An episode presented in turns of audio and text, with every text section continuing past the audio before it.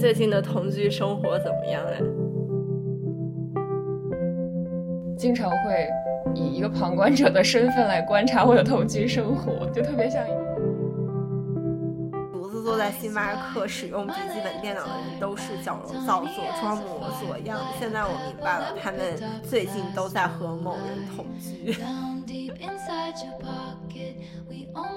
重要，我觉得像两个人的这种性生活是不是和谐，也是一个非常重要的事。情。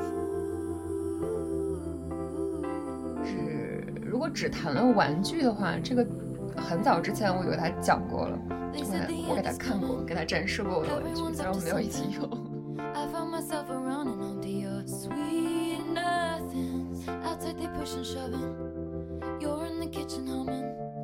有。欢迎大家来到我们的第二期播客。距离第一期录制其实已经过了很久啊，上次十十一月。对，其实录完之后，我是花了很久的时间去才开始剪辑。第二期这个主题已经想好很久了，但是就是我这个拖延症，然后迟迟才实现。所以你也没说你第二期主题是啥？第二期主题大家肯定能点进来就已经知道了。我们来讲一讲同居的事儿。对，主要是从我们第一次定到这个要讲这个同居到现在，中间已经发生了很多很多事儿。这个发生的事儿，我们就让星星同学先来讲一下吧。你最近的同居生活怎么样呀？对，就是上次你说的时候，我还想同居这事儿离我有点远，然后结果现在到现在，我们就我跟我男友已经同居一个多月了。那你要先和大家分享一下你目前的一个状态，是处于新鲜感呢，还是已经厌倦了呢，还是和你刚开始想的有那么一点点不同呢？跟我想的倒是没有什么不同，但是你知道吧，就是我心里一直装着说，嗯，我们要聊这一期播客，然后这个播客内容是同居，所以我现在经常会以一个旁观者的身份来观察我的同居生活，就特别像一个田野实验。然后每次想说，嗯，我们之间有这样子这样子的，呃，有一些问题的时候，在想说，啊，那我要怎么把这个提炼 概括出来？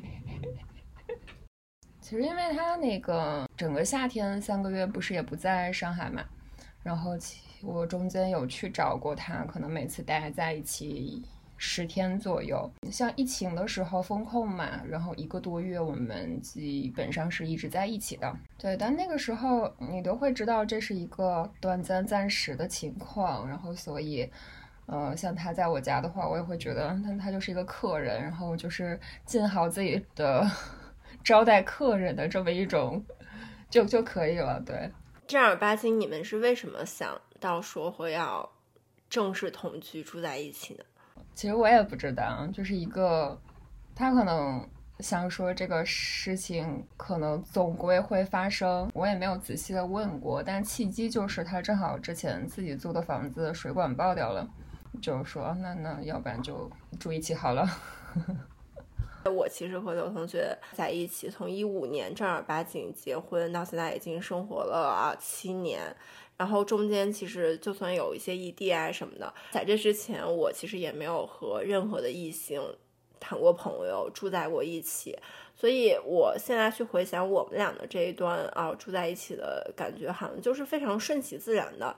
但是如果把我现在的这个状态跳脱出来的话，我其实会有一些疑问，就是说，你和一个异性从不认识到你们可以彼此面对彼此，有可能一大清早起床，然后没有刷牙，然后还要上厕所，就乱七八糟这种事情，就是。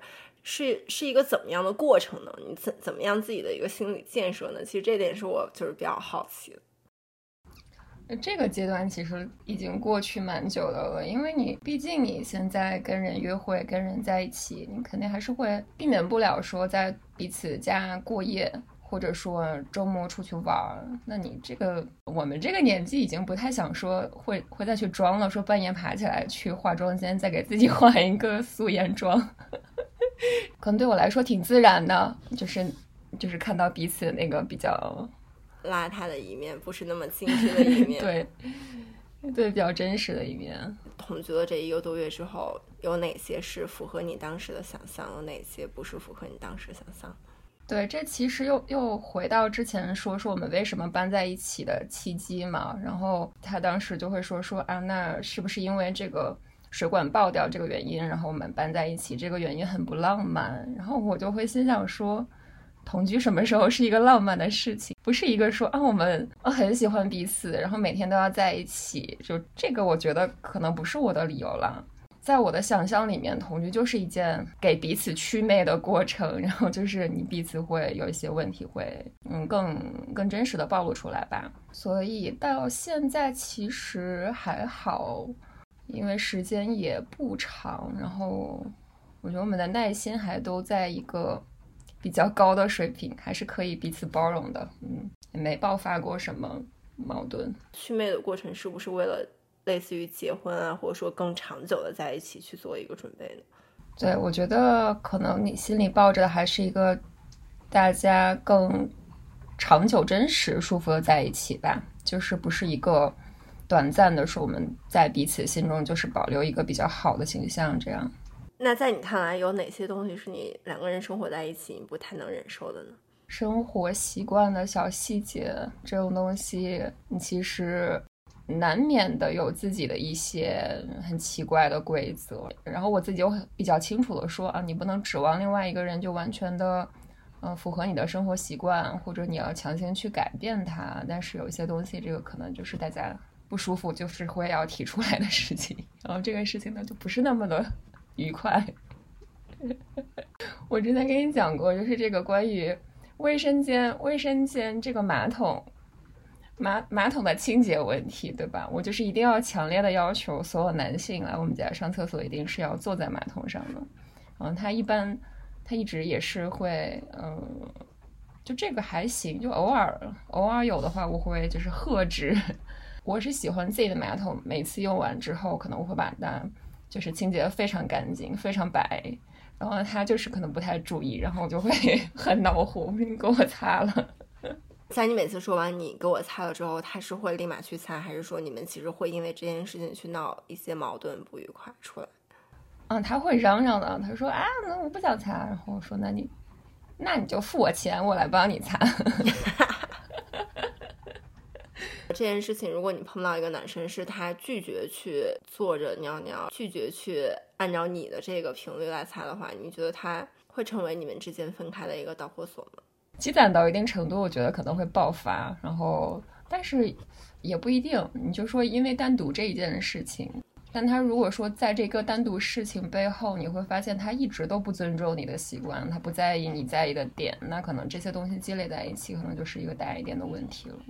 我记得我刚我们刚开始搬到那个公寓，然后因为都是地毯，然后所以你都是光脚走着，然后那你去上厕所肯定也是光脚进去，就会偶尔踩到说嗯什么黏黏的，然后一看地上就是会有一些尿渍啊，马桶周边会有一些脏东西。我心情好的时候，我就会给它擦掉，然后自己把马桶弄干净。但是有时候我心情不好，或我实在懒得擦的时候，我就会。叫他进来去看，说你这地上是什么，马桶是什么，然后这个时候他就会自己擦掉。我是这个样子去做，就这也算是一个刚开始两个人住在一起的小分歧吧。对对对，而且这个很搞笑的是，如果之前他只是短暂的在我这里停留的话，可能我看到我就觉得，嗯，那我是我是主人嘛，这个客人弄脏东西，我要不然就帮他搞一下。但现在我就不这么想了，我觉得那你也需要承担你你应该承担的东西，嗯。有时候我会觉得，因为我们女女生总是那个要求条件比较多的人，然后我们就说你要尊重我的生活习惯，你要按照我的来。那如果这个时候对方说句你为什么不尊重我的习惯，按照我的对方来？哦，这样你你这样一说，我觉得就是要吵架的。那我觉得这些东西，我我们得先去探讨，就是说哪个人的生活习惯是好的，是更积极向上的，而去遵守。对，而且其实有一个卫生的问题嘛，其实大家老觉得卫生间就是，嗯，它就是一个脏脏的地方，但是它其实是你还暴露自己蛮多比较易感 东西的地方，就是你还是要保持那个地方清洁嘛。对，有益健康，可能也不觉得说同居一定是要以结婚为目的吧，就可能。我我是还自己蛮接受，就是两个人长期关系，然后一直同居很久的。检验两个人是不是真的能在一起，那同居可能还是真的确实是一些习惯的摩擦，然后以及是你们两个解决这种分歧的时候是怎么解决的吧？是说一个人就一一定要听另外一个人的，无条件的听另外一个人的？意见，还是说两个人每次因为这些事情就会都会吵得很上纲上线？就是我觉得两个人怎么吵架的，可能也是一个还挺重要的事情。你在这个更长期的同居经验里面，你觉得，嗯，你们家的家务分配，也不是说完全的家务，就是这种家庭劳动的分配，大概是什么样的？我们俩在家务分配这方面算是平均的都不错。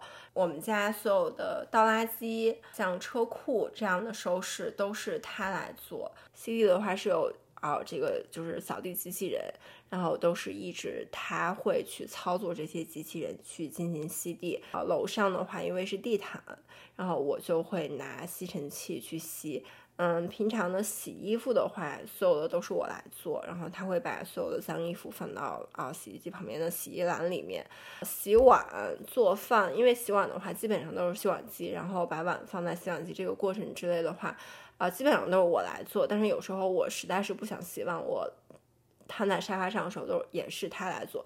就是我们俩其实对于家务的一个分配，尤其是像啊做饭、洗碗、吸地、什么擦桌子这些，并不是说这个必须是你来，这个必须是我来。就是我们俩都知道如何去做，如何就是家里面会有一套流程，如何去。把这些东西收拾干净，然后我们俩都是懂这些流程该怎么做，基本上就是一半一半。如果说另外一个人太忙，实在没有时间，或者说今天有一个人不在家的话，另外一个人他就会百分之百去做。所以其实，在家务这方面，我一直对我来说不是一个太大的压力，因为我其实知道，在很多网上的话，和我男朋友开始同居，就感觉是给自己的男朋友找了一个免费的保姆，找了一个妈，就所有的一切这种种清洁啊、打扫的过程都自己来。但是在我这方面的话，我们家的家务分配基本上是一半一半。我们在就是体力相关的家务上，觉得也差不多是这样的分配，就是谁谁有空谁有心情去做呗，就碰到手边的事情就去把它做了。但是我现在发现有一个另外的点，就是因为我们不是在十二月份的时候，大家都集体经历了。就是大家都感染了新冠了一遍嘛，然后就会发现说，哦，在这个操心大家这个家庭储备的情况下，我和我其他的就是同居的朋友们，就都会有一个体会是，就这个一个家里总会有一个人操心的。比如说，就是提前囤药啊，然后囤吃的呀这些，我觉得好像我们家就是，也许是因为我都在操心了，所以他觉得反正有人管。比如说啊，四月份、五月份封控是我一个人在上海。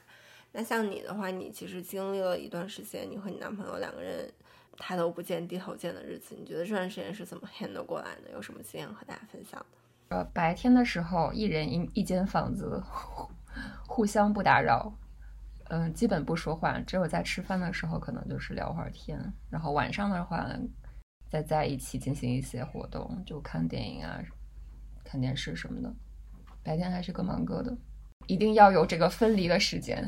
欲望都市里面，Carrie 和 Aden 第二次重新在一起的时候，然后有一天，Carrie 回来说说，感觉他的公寓这个楼立马要变成这种合作性质的楼了。Aden 说，那我们要不然买下这个房子，然后我再把旁边这个房子买下，我们俩可以正式的住在一起。嗯，Carrie 说着同意，然后有一天他就进门之后，发现自己的门也开不了很大，然后进来之后。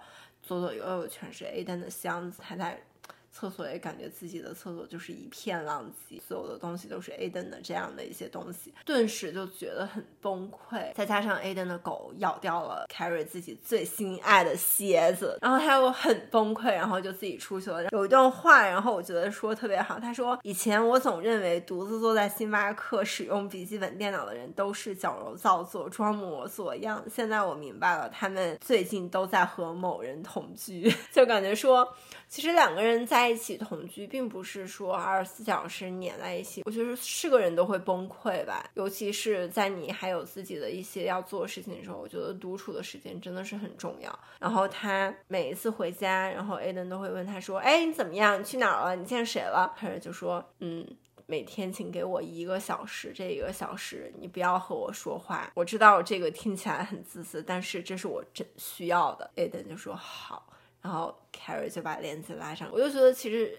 真的还蛮重要。像你刚才说，尤其疫情那段时间，两个人在一起，一定要有自己独处的时间。不管你是自己正在工作看剧，还是和自己的朋友聊天，需要一个自己的空间。能在一起和平同居的前提就是一定要自己在做自己的事情，尤其是疫情那个时候，大家心理压力都有比较大嘛。如果真的完全在一起，我觉得应该矛盾挺多的吧。我记得好像他们疫情的时候，很多人都困在家里，所以周围的就是那些 couple 朋友们就都说的疯狂的吵架，还是会因为就是疫情这个原因，然后让。两个人二十四小时待在一起，然后很多对方的一些习惯不满足自己的习惯模式之后，所带来的一些看不过眼什么。那大家如果是中间有分开的时间，然后你一些这个小小的负面的东西，可能它就会消解掉了。但如果你成天两张脸怼在一起，然后这个没有什么空间去去消化，就都会积攒在一起。在我看来，同居。还有一个非常非常重要的事情，就是两个人之间的 sex life。我其实觉得现在年轻人两个人同居在一起，其实是很正常的事情。但是有可能在我们父母那一辈看来，你同居了，尤其对于你是一个女孩子的话，会不会被别人占便宜啊什么的？所以一定要等到结婚，然后怎么怎么样。但我现在越来越觉得这是一件非常错误的事情，因为我有认识的一个姐姐，她在和她的前男友。大概谈了八年的恋爱中，两个人就是完全没有同居过。两个人最多的一个接触就是牵手，最后就是分手了。那个时候想来，就是有可能只是因为两个人真的就是啊，我。尊重你，或者说啊，因为没有到结婚那一步，所以有一些事情不该干。但是现在看来，真的就是有一些事情是很蹊跷的，有可能他的性取向并不是异性吧。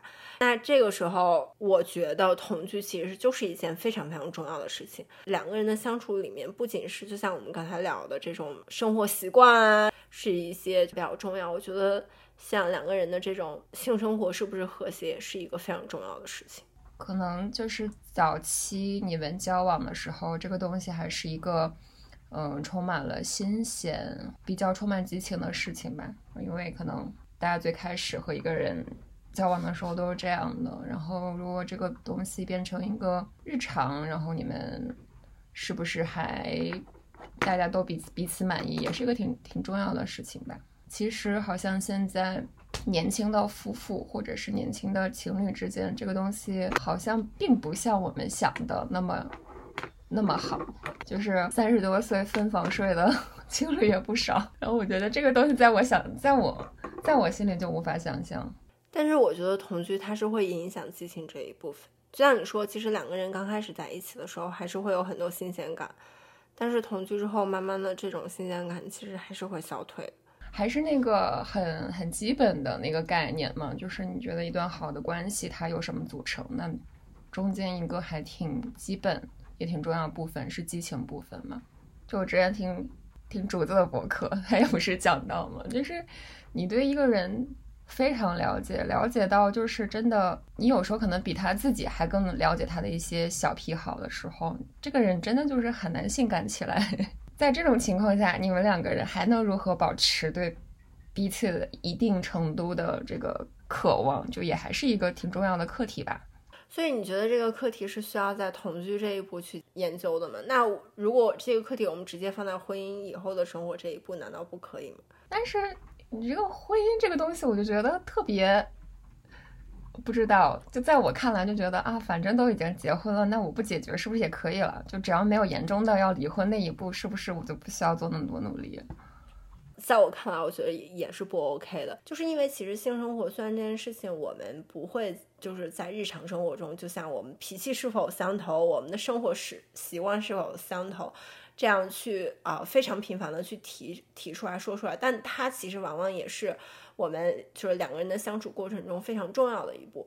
那有可能你不去同居的时候啊，你不管两个人啊是周末情侣在一起，或者说出去玩，那这件事情就是隔很久去做一次，是不是做的成功，你都会觉得说，哎，如果成功了是 OK，如果不成功，你会觉得啊，那有可能是今天。就是一些比较特殊的原因所造成的，但是你两个人同居之后，你发现这个性性生活是否和谐，它就它其实就是一件比较常规的事情了。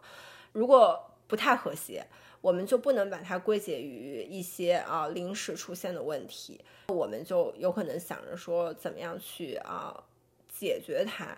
如果可以解决，解决掉了，那 OK，这个问题已经就不复存在了。如果他真的真的没有办法解决，影响到了两个人平常的一个相处的话，我觉得你的一个成本会更小的。其实所有的问题在这个阶段解决掉，或者说你筛选掉，都是成本要更小的吗。主要是这个事情对咱俩来说都是一个比较重要的问题，但是你知道，对有一些。人来讲，他就不是一个感情里面非常重要的，就他占的比重很小很小。就是我也认识那种确实不怎么样的夫妻，但他们还是在一起蛮久的。那个女生给我的感觉就是说，她因为结婚了嘛，然后而且其其实可能经济上绑定的会更多，所以呃，就两个家庭给的压力，他也没办法说就真的离婚就离婚了。但是我觉得如果没结婚的话，他肯定会分手吧。所以就是结婚之后会使两个人更像队友，我就不太喜欢有一些人在发微博或者什么或者小红书的时候说自己的另一半就说啊我队友今天怎么怎么样，我就还挺不喜欢这个叙事方法的，就是他又真的完全变成了一个你们俩合作经营一个项目这种事情，但我觉得好像你夫妻关系 in the end 你们还是基于爱情是彼此的爱人吧，就是。爱的这部分还是很重要。我也觉得，两个人如果真的在一起，到最后真的感觉就是像做一个项目一样的话，也没有什么意思。对，就是图啥呢？我自己做这个项目不一定比两个人不好。哎，我其实突然想到一个问题，就是说，其实每个人独居的时候都会有可能会有一些自己的小秘密，就类似于玩具啊这样的东西。那如果你在和另外一个人住在一起之后，你是怎么样去平衡这两件事情？会把自己这些小秘密全部藏起来，不让他发现，还是说，哎，你看，这是我怎么怎么样，就是会分享给对方？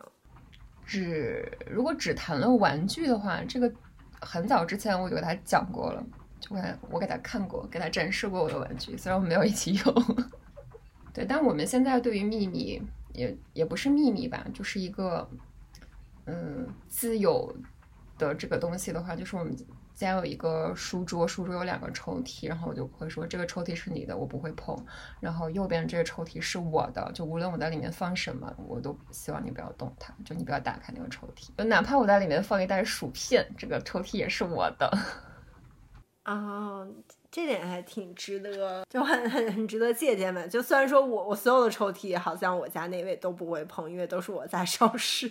嗯，但是我觉得你这点还挺好，很值得借鉴哎。差不多啦，今天就是我们的第二期内容同居，其实还有很多没有聊到地方的点，嗯，也希望大家可以在评论区和我们探讨。那我们今天的内容就是这样啦，拜拜。就是大家如果有什么想听 PP 和我们聊的，也可以命题命题作文，然后我们下期来聊。好的，好，那我们就先聊到这，祝大家。春节快乐，兔年快乐！下一期博客再见喽，拜拜，拜拜。虽然这种想法明明就是太简单，只想有人在一起，不管明天在哪里